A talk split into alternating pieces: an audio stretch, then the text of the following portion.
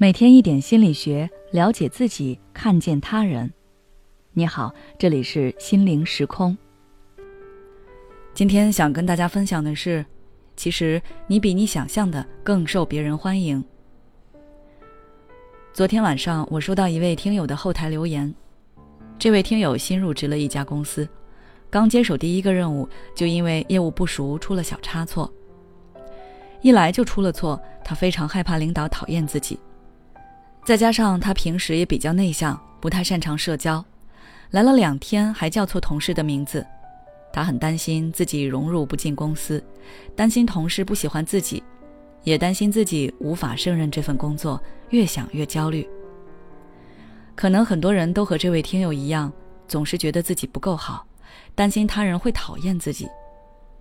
但是我想说，其实你要比自己想象的更受欢迎。在生活中，碍于合作关系、社交关系，我们难免要和各种各样的陌生人接触。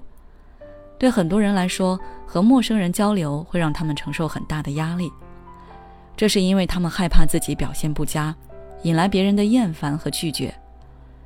大家在和陌生人交流之前，可能大脑中会自动预想一些坏的情况，比如说对方直接拒绝自己，对自己甩脸色，甚至是批评指责自己等等。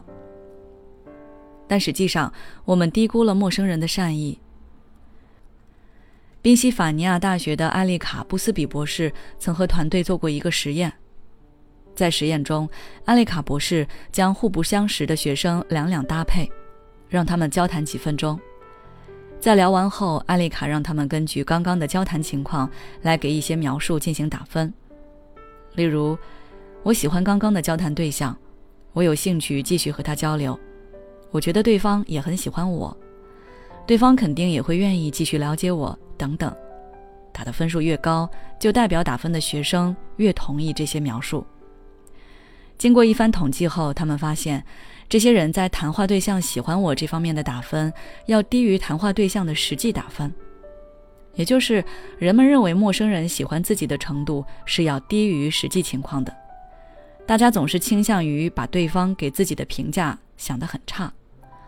之所以会出现这样的情况，有以下两种原因：第一，低估了他人的同理心。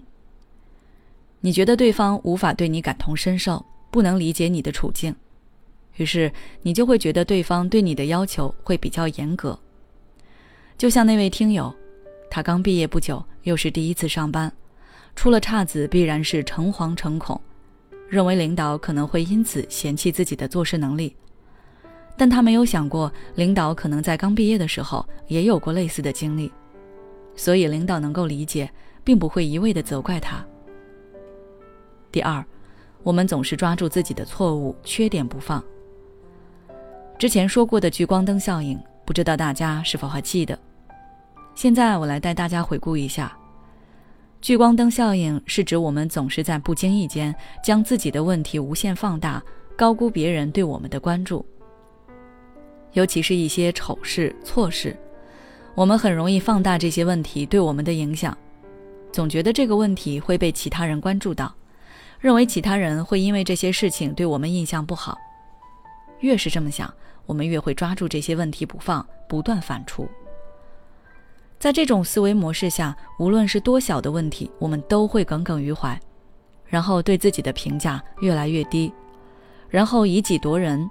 认为他人也是这么评价自己的，但实际上别人可能压根儿没有注意到我们的问题，即使注意到了，人家也有很多事情要处理啊，不可能总想着你的问题，要不了多久就会抛诸脑后了。所以啊，我们其实是要比自己想象的更受欢迎。下次在和他人进行社交的时候，不妨把心态放轻松一些。好了，今天的分享就到这里。如果你想要了解更多内容，欢迎关注我们的微信公众号“心灵时空”，后台回复“维护自己”就可以了。每当我们感叹生活真难的时候，现实却又告诉我们，生活还能更难。工作、事业、爱人、孩子、父母亲朋，这一切的一切，就像一张大网一样，把你层层束缚其中。你经历了疲惫、辛苦、无奈，还有悲痛。如果你只是一个人默默承受，那你迟早会崩溃。心灵时空组建了专业的心理救援队，每位咨询师都拥有超过二十年以上的咨询经验。只要你需要，我们就在。微信关注“心灵时空”，后台回复“咨询”就可以体验十五分钟心理清诊了。